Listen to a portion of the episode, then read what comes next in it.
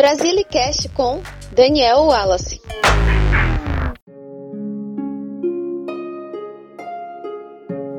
Brasiliana Brasiliano.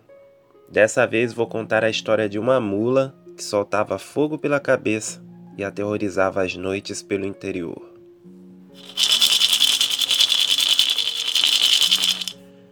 Era mais um dia de feira no Largo do Carmo, na pacata cidade de Sucupira. Uma moça muito bonita ajudava sua mãe a organizar as hortaliças e verduras da barraca de vendas. Minha filha, coloque esse couve ali do lado das mandioca. Tudo bem, mãezinha? Assim fez a moça, ao mesmo tempo em que gritava. Olha as hortaliças mais verdinhas e as verduras mais frescas de sucupira. Venha ver, minha senhora e meu senhor. Bom dia.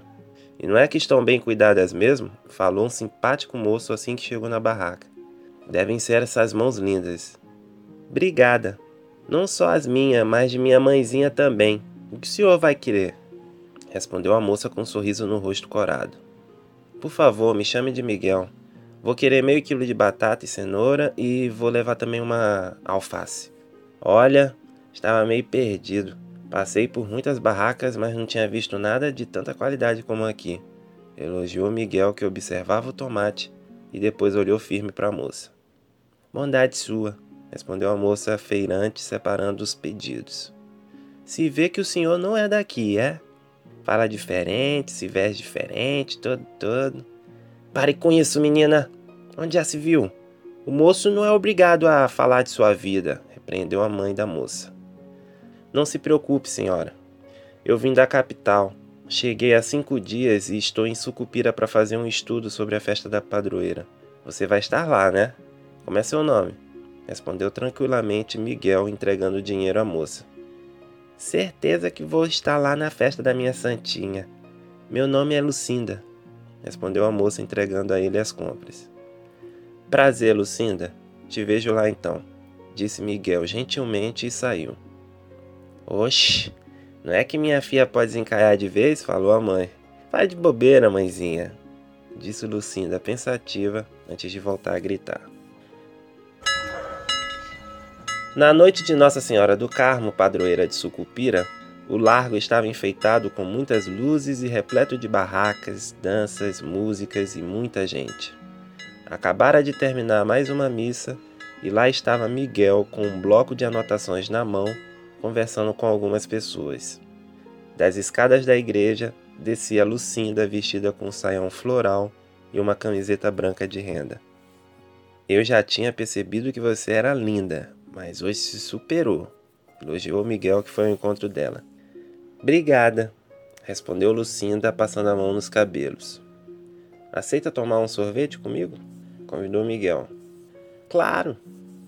O que era noite se tornou criança. Os dois brincaram nas barracas, conversaram muito, tomaram sorvete e o clima já estava nos céus quando ambos se beijaram. Alguns minutos depois, Lucinda se desatou a chorar. Tá tudo bem? Fiz algo de errado? perguntou Miguel atônito e tentando consolá-la. O problema não é você. Sou eu. Não mirei seu amor. Saiu Lucinda correndo sem dar maiores explicações. Na manhã do dia seguinte, Miguel andou pela feira à procura de Lucinda e sua mãe, mas não as encontrou. Ele passou horas perguntando para várias pessoas até descobrir que elas não moravam na cidade, mas sim em um povoado próximo. Miguel correu para pegar um pau de arara e ir ao seu encontro.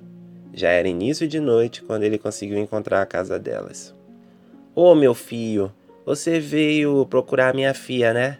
Perguntou a mãe de Lucinda assim que reconheceu Miguel. Isso, ela se encontra? Não, mas entre. A essas horas é muito perigoso ficar aí fora, disse a mãe de Lucinda, fechando as janelas e depois a porta. O que tem acontecido? A senhora tem notícias dela? perguntou Miguel. Tô preocupada com ela, meu filho.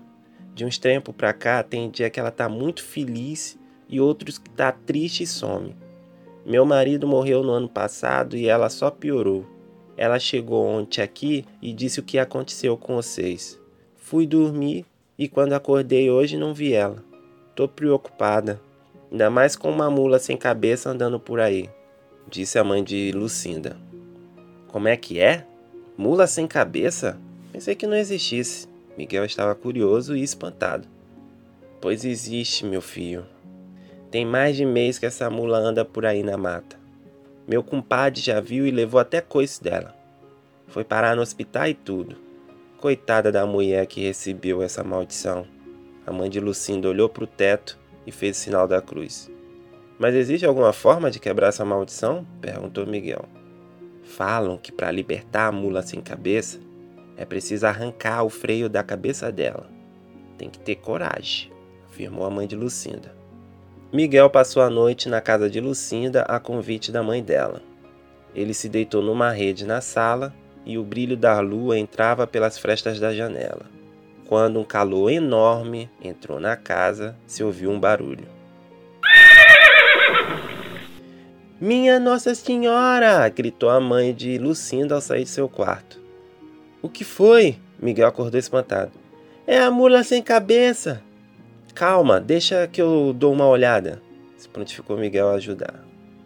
Ele foi para a porta da sala e a abriu vagarosamente. A poucos metros de distância estava a mula. De fato, era uma figura espantosa. Tinha um corpo de equino e fogos flamejantes em sua cabeça. Ela estava de costas para a porta. Miguel saiu e tentou se aproximar da mula sem espantá-la. A mãe de Lucinda resolveu ver tudo pelas frestas da janela da frente. Com uma destreza sem igual, Miguel subiu no lombo do bicho e conseguiu agarrar o freio. Espantada, a mula se sacudiu toda. Miguel se equilibrou e depois tentou desamarrar o freio, mesmo queimando suas mãos, até que, enfim, saiu. Ele desceu da mula, que começou a cair no chão e se retorcer. A mula, na verdade, era Lucinda. Meu Senhor Jesus Cristo, não pode ser. É minha filha toda machucada. Correu a mãe da moça para ajudá-la. Lucinda, como é que você tá? Te procurei por tantos lugares e você na verdade era a mula sem cabeça? perguntou Miguel. Sim, Sofri a maldição depois que um padre da cidade abusou de mim e tirou minha pureza à força. Eu falei para você, Miguel, não mereço seu amor, disse chorosa Lucinda. Você é meu orgulho, fia. Aquele maldito me paga, afirmou furiosa a mãe de Lucinda. Lucinda, disse Miguel pegando as mãos da moça.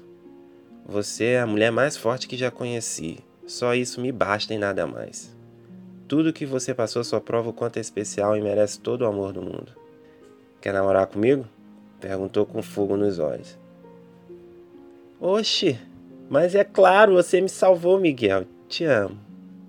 Lucinda e Miguel se beijaram calorosamente. Anos depois, ambos se casaram e tiveram uma vida muito próspera em Sucupira, com as bênçãos da padroeira do Carmo. Se por acaso você ver uma mula sem cabeça andando por aí, Tenha coragem e ajude ela a se libertar. Por trás da maldição, pode existir uma pessoa que quer apenas viver. A partir de agora, episódios inéditos do Brasilicast serão lançados na primeira segunda-feira de cada mês, tá bom? Confira no Brasilis o roteiro e as referências para saber mais informações sobre o assunto deste episódio. O link de acesso é danielwallace.wordpress.com que também está na descrição. Muito obrigado pela sua companhia e até a próxima. Você acabou de ouvir Brasilicast.